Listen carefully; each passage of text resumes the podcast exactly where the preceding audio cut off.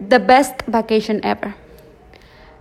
I'm Carol and I'm gonna tell you about my last vacation. Well, in my last vacation, my family and I went to Merida, Yucatan. My dad drove there in my old car. It is model 2009. It's a miracle that the car still working yet.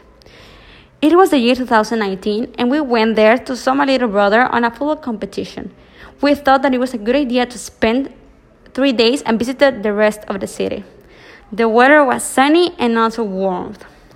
In the mornings, we went to saw all the football games of my brother. We enjoyed it. And we took the rest of the day to do these things. We went to eat some gastronomy food in the center of Merida. The food is so delicious. I ate two tortas of cochinita, panuchos, horchata, everything. The best I ever tasted. Also, we swung in a cenote near to the city. I don't remember the name. And in the nights, we went we went shopping and bought a lot of things in the Isla Mall, Galerías, and Altabrisa. Thanks God that we wore clothes that was appropriate to the weather. Some shorts, blouses, and bikinis too.